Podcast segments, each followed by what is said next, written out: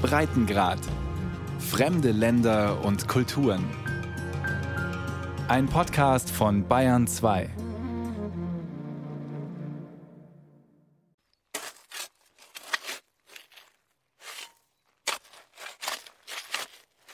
Als Mercedes Guimarães auf die ersten Knochen in ihrem Hinterhof stieß, dachte sie zuerst, jemand hätte dort seinen Hund beerdigt. Beim nächsten Spatenstich kam dann allerdings ein Kieferknochen mit menschlichen Zähnen zum Vorschein und dann immer mehr Überreste. Isso foi em janeiro de 1996. Das war im Januar 1996. Wir hatten beschlossen, unser Haus zu renovieren. Es war ein sehr altes Haus hier im Hafenviertel Gamboa. Dann fanden wir Reste von Gebissen, Schädeln, Schenkelknochen, die meisten in kleine Stücke gebrochen. Was mich besonders schockte, war, dass ich den Kiefer eines Kindes fand. Ich fragte mich, was ist hier bloß geschehen? Es sah nach einem Gemetzel aus. Hatte da jemand seine gesamte Familie umgebracht? Uma chacina que matou uma família. Das, was Mercedes Marais und ihr Mann da unter der Betonschicht ihres Hinterhofes fanden, waren die Spuren nicht nur eines einzigen Verbrechens, sondern Zehntausende. Ihr Haus stand auf einem Massengrab, auf den Knochen von schätzungsweise 40.000 Leichen, alle afrikanischer Herkunft. Heute weiß man, es war der größte Sklavenfriedhof des 18. und 19. Jahrhunderts, wobei das Wort Friedhof die Sache beschönigt. Es war eine Entsorgungsstelle, eine Müllkippe. Então, essa pesquisa foi mostrar que a, a, eles eram jogados ali em valas comuns e quebrados. Die Forschungen zeigen, dass die Körper dort massenweise entsorgt wurden. Sie wurden gebrochen, gepresst, damit mehr hineinpassten. Andere lagen tagelang an der Sonne. Man ließ sie verwesen, verbrannte dann die Reste, bedeckte die anderen Körper mit der Asche. Es gibt Überlieferungen aus jener Zeit, in denen sich die Menschen bei der Polizei über den Gestank beschwerten und über die Tiere, die hier nach Aas suchten. Es war ein Friedhof des Chaos, an dem jegliche Würde mit Füßen getreten wurde, als wäre es eine Müllhalde. 60 Jahre lang ging das, bis 1830. Nur 36 Jahre später wurde unser Haus darauf gebaut. Die Geschichte wurde begraben, weil es eine Geschichte ist, die Brasiliens Gesellschaft vergessen will.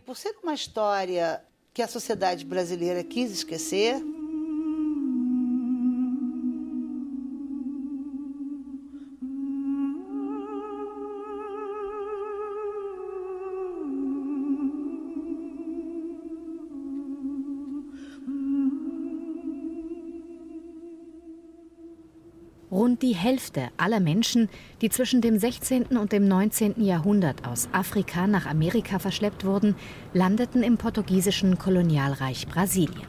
Mehr als 5,5 Millionen Sklaven. Über zwei Millionen davon wurden allein nach Rio de Janeiro verfrachtet. Das sagen aktuelle Forschungen. E do tráfico é, é impossível de você dissociar uma coisa da outra. Es ist unmöglich, die Geschichte der Kolonialisierung von der Geschichte des Menschenhandels zu trennen. Der Sklavenhandel nach Brasilien beginnt etwa um 1530. Zuerst geht es um Arbeitskräfte für die Zuckerplantagen im Nordosten. Anfang des 18. Jahrhunderts gewinnt dann Rio an Bedeutung mit der Entdeckung der Goldminen im Hinterland, im heutigen Minas Gerais.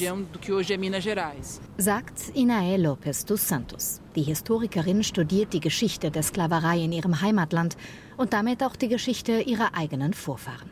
Gerade hat sie ein Buch herausgebracht mit dem Titel Brasilianischer Rassismus, eine Geschichte über die Entstehung unseres Landes. Ab dem a partir do 18. século Jahrhundert steigt Rio zum größten. Umschlagplatz für Sklaven auf. Die weiße Elite von Rio de Janeiro ist mit dem Kauf und Verkauf afrikanischer Männer und Frauen groß geworden. Und der Aufstieg von Rio de Janeiro zur Hauptstadt des Imperiums, zum Versailles der Tropen, fußt auf Sklavenarbeit. Com mão de obra de escravizados.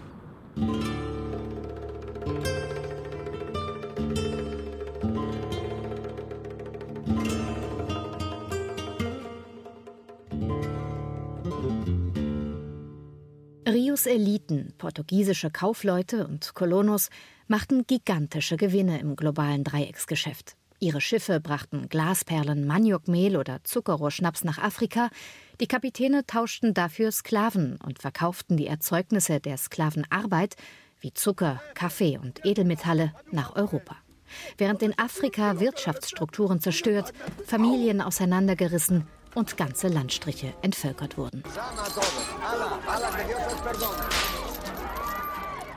Der Ort, an dem die meisten Sklaven nach Brasilien gebracht wurden, liegt Luftlinie nur 500 Meter vom Haus der Guimarães entfernt, an einer dreispurigen Avenida. Die Cais do Valongo, die Valongo-Kaimauern, waren zwischen 1811 und 1843 das zentrale Drehkreuz des Sklavenhandels in Südamerika. Zu sehen sind davon heute nur noch ein paar Treppenstufen aus großen Granitblöcken und eine Art Pier, der an mehreren Stellen abgesunken ist. Anfang der 1840er Jahre wurde über die alte Anlegestelle ein neuer Kai gebaut, der Kais da Imperatriz, zu Ehren der künftigen Gattin des Kaisers von Brasilien, die aus Europa eintraf. Noch später wurde eine Straße über den historischen Ort gelegt. Im Jahr 2011 kamen die ursprünglichen Kais dann eher zufällig zum Vorschein im Rahmen der Bauarbeiten zur großen Hafensanierung von Rio. Nach langem Kampf von Bürgerbewegungen wurden sie 2017 zum UNESCO-Weltkulturerbe erklärt. Laut der Gedenktafel wurden hier 500.000 Sklaven abgeladen. Offizielle Forschungen gehen inzwischen von einer Million aus. Sadagne Barudi spricht von mindestens 1,5 Millionen. What I call is a port infrastructure project. Ich nenne das hier ein Infrastrukturprojekt für den Menschenhandel.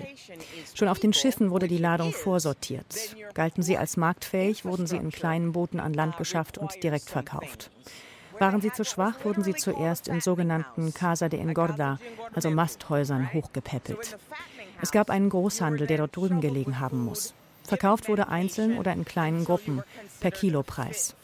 Rundherum fand dann der Wiederverkauf statt. Überall hier gab es kleine Geschäfte für den Sklaven Einzelhandel.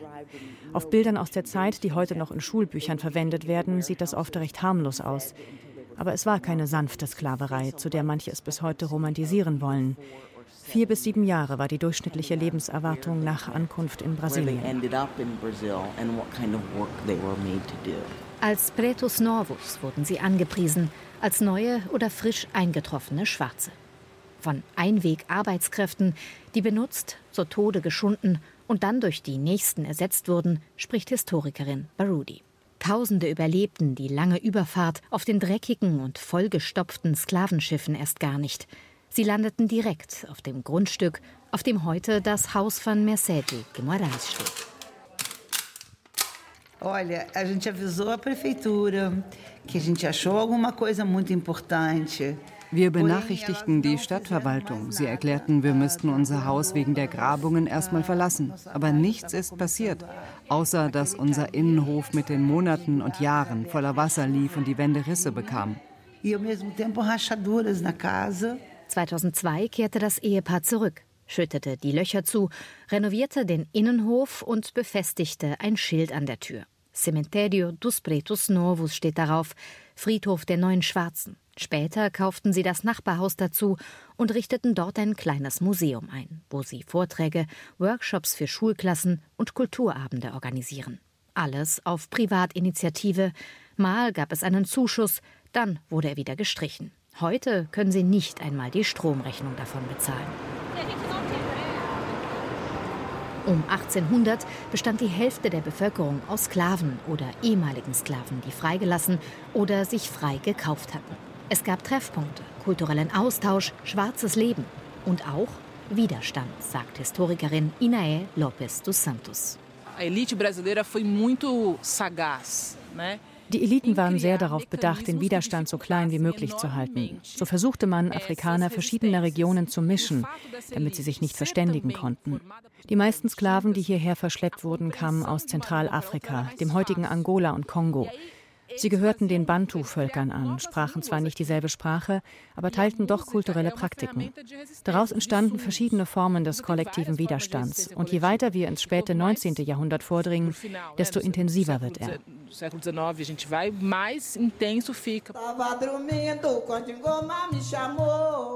Levanta, nego, cativeiro se acabou. Levanta, nego, cativeiro se acabou. O jongo eu aprendi que ele é um canto, um ritmo, uma dança. Der Djongo ist ein Rhythmus und ein Tanz. Er kam durch die Schwarzen der Bantu-Völker nach Brasilien. Die Djongo-Runden wurden in den Sklavenhütten getanzt. Es waren die wenigen Momente, in denen sich unsere Schwarzen ausdrücken konnten. Podia, né, se manifestar. Ich war am Schlafen, als Kangoma mich rief. Steh auf, Schwarzer. Die Gefangenschaft ist vorbei. Ich trat auf den Stein. Der Stein begann zu schwanken. Steh auf, mein Volk. Die Gefangenschaft ist vorbei. Jongo.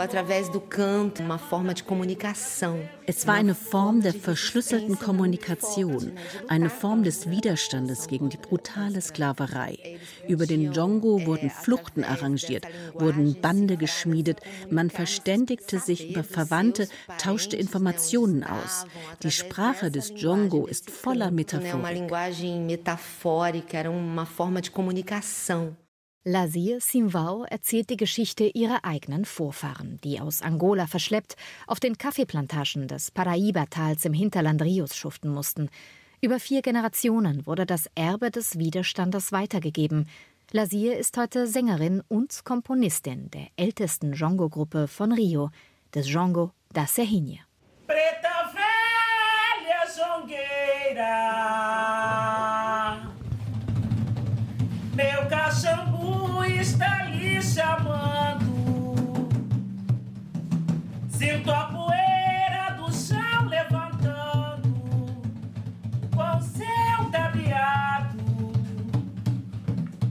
O jongo tem uma ligação muito forte com a linha das almas, com a linha dos pretos velhos. E memória, ela está muito ligada à espiritualidade. Djongo verbindet uns mit unseren Ahnen, mit den alten Schwarzen, die unsere Geschichte geschrieben haben. Ich hatte das Glück, dies alles von klein auf zu lernen im Kreis meiner Familie. Denn leider hören wir in der Schule nichts über unsere schwarze Kultur. Wir lesen darüber nichts in den Büchern. Es ist, als ob die Geschichte unserer Meister, unserer Helden und Heldinnen ausgelöscht werden soll. Dabei ist es die Geschichte unseres Landes Brasilien do nosso país, né? Es ist kein Zufall, dass eine Kirche zum Hort des Widerstandes in Rio wurde. Die Igreja da Nossa Senhora do Rosário, ein alter Kolonialbau mit Holztor und zwei Glockentürmen inmitten des heutigen Bazarviertels Sada. Sie gilt als Rios erste schwarze Kirche. Offiziell fanden dort katholische Gottesdienste statt. Gleichzeitig wurde sie aber ein Raum des politischen und spirituellen Austausches. Sogenannte Irmandades, schwarze Brüderschaften, etablierten sich als Orte der Nachbarschaftshilfe und stärkten soziale Netzwerke. Und der Druck auf die Sklavenhaltereliten nahm zu sagt die Historikerin Inae Lopes dos Santos. Ah, die brasilianische Bewegung zur Abschaffung der Sklaverei war wahrscheinlich die erste große soziale Bewegung in der Geschichte Brasiliens. Es gab einen immensen Druck von der Straße, verbunden mit der Unterstützung von Revolten, dem Aufbau von Fluchtnetzwerken, dem Kontakt zu Quilombos, Dörfern, die von Geflohenen gegründet wurden. Parallel wurde Sklaverei auch in konservativen Sektoren immer mehr zum Sinnbild der Rückständigkeit. Dazu kommt der Druck von außen, vor allem durch Großbritannien.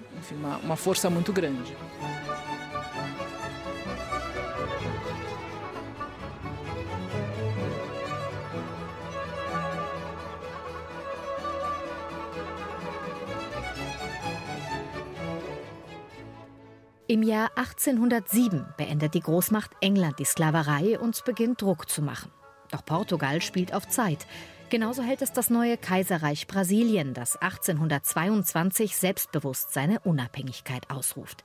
Zwar erklärt man sich schließlich auf dem Papier zur Abschaffung der Sklaverei bereit, doch in der Praxis wird das weitgehend unterlaufen. Aus Handel wird Schmuggel.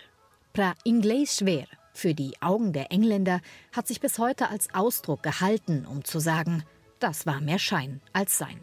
Schließlich fußt Brasiliens komplette Wirtschaft auf Sklaven. Ohne sie geht auf den Zucker- und Kaffeeplantagen und in den Goldminen gar nichts.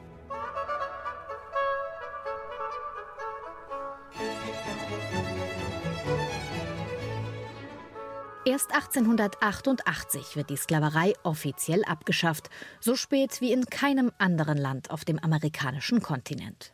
Lacia Simval sagt, E com a libertação dos escravos, né, com a abolição que Die Abschaffung der Sklaverei brachte erst einmal kaum eine Verbesserung der Lebensbedingungen für das schwarze Volk. Sie wurden entlassen ohne Entschädigung, sie hatten keine Mittel, kein Land. Viele zogen nach Rio de Janeiro, die damalige Hauptstadt. Doch dort wurden sie aus dem Zentrum vertrieben, also zogen sie auf die Hügel.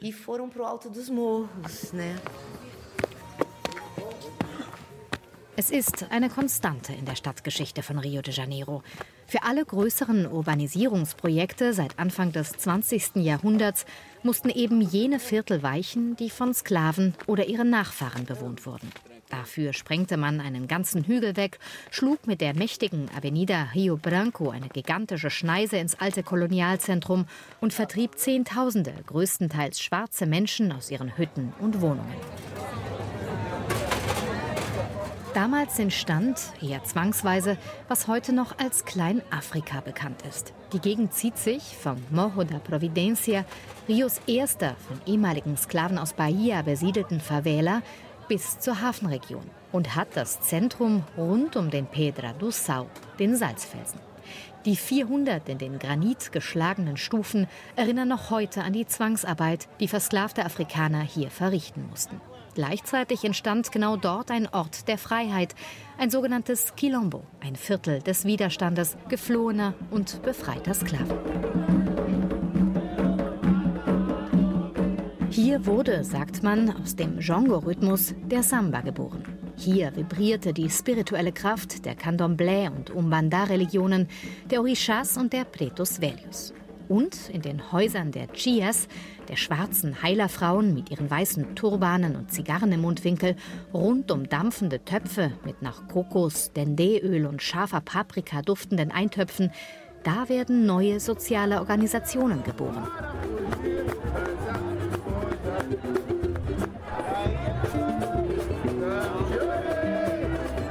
Auch heute noch findet an der Pedra do Sal eine Horda de Samba statt, eine ursprüngliche Samba-Runde. Rundherum hat allerdings eine Gentrifizierung begonnen. Nach der großen Hafensanierung, dem sogenannten Porto Maravilla, Wunderhafen zu den Olympischen Spielen, wurde Kleinafrika von Rios weißen Hipstern als Ausgeviertel entdeckt. Wieder einmal kämpfen Nachfahren von Sklaven gegen die neue Art der Verdrängung, die Immobilienspekulation. Es gehört zu den großen Widersprüchen Brasiliens, dass nahezu alles, was seine Gegenwartskultur ausmacht, der Samba, der Karneval, der Fußball, von Schwarzen geprägt wurde. Diese Wurzeln allerdings immer wieder unsichtbar gemacht werden. Schwarze haben in Brasiliens Geschichte außerhalb der Sklaverei keinen Platz mehr, sagt Historikerin Inae Lopes dos Santos. Bom, porque é isso, a ideia de modernidade que se compra, elite brasileira compra, é uma ideia europeia. Modern zu sein bedeutete damals, wie Europa zu sein, wie Frankreich, wie England, wie Deutschland. Mit anderen Worten, wie ein weißes Land. Die Geschichte der Sklaverei aus dem Gedächtnis zu löschen, ging einher mit dem Versuch, die brasilianische Bevölkerung aufzuhellen. Dazu wurde die europäische Einwanderung gefördert, vor allem die von jungen Männern, die bereit waren, Beziehungen zu schwarzen Frauen zu haben. Dasselbe Dekret, das die Ankunft dieser Einwanderer erleichtert, verbot die Ankunft von Afrikanern. O Brasil se transformaria numa nação com 0% de negro. Zur nationalen Identität des modernen Brasilien gehört die Überzeugung, dass in dem Land angeblich kein Rassismus, wie zum Beispiel in den USA, existierte. Tatsächlich gab es in Brasilien keine juristische Apartheid. Das brauchte es auch gar nicht. Die Rollenverteilung in der Gesellschaft ist bis heute klar. Oben weiß, unten schwarz. Die Nachfahren der Sklaven stellen heute mehr als die Hälfte der brasilianischen Bevölkerung, aber keinen Bundesminister. Weit überdurchschnittlich repräsentiert sind sie dagegen in der Mordopferstatistik, in den Gefängnissen und vor allem in Rios Armenvierteln, den rund 1000 Favelas. Zwischen 2006 und 2015 tötete Rios Militärpolizei fast doppelt so viele Menschen wie alle Sicherheitskräfte in den 50 US-Bundesstaaten zusammen. 85 Prozent der Opfer waren jung, männlich und schwarz. Gegründet wurde die Militärpolizei übrigens 1809 nach der Ankunft der portugiesischen Königsfamilie in Rio mit dem Ziel, Sklavenrevolten niederzuschlagen, Geflüchtete wieder einzufangen und Plantagen zu schützen. Große Reformen gab es seither nicht. Bis heute zeigt das Wappen auf den Uniformen ein Zuckerrohr, eine Kaffeepflanze und darüber die goldene Krone.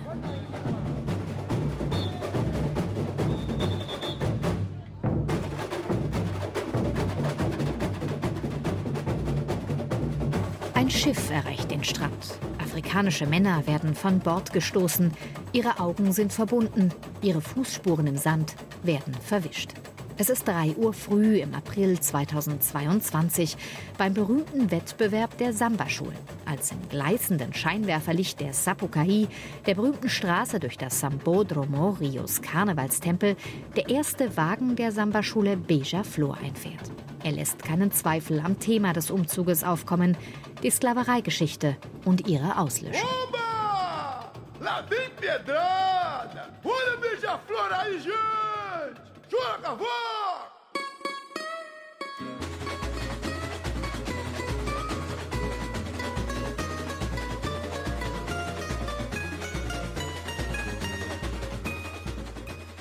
Doch mittendrin eine Säule als Projektionsfläche. Darauf sind Videos zu sehen von den Protesten nach dem Tod von George Floyd in den USA, gemischt mit Bildern auch von wütenden Protesten in Brasilien. Ein Mann erhebt sich auf dem Podest, er reckt die Faust in die Luft. Die Performer reißen sich die Binden von den Augen und malen drei Wörter in den Sand. Vidas Negras Importam. Die brasilianische Version von Black Lives Matter. Auf den Rängen ist kein Halten mehr.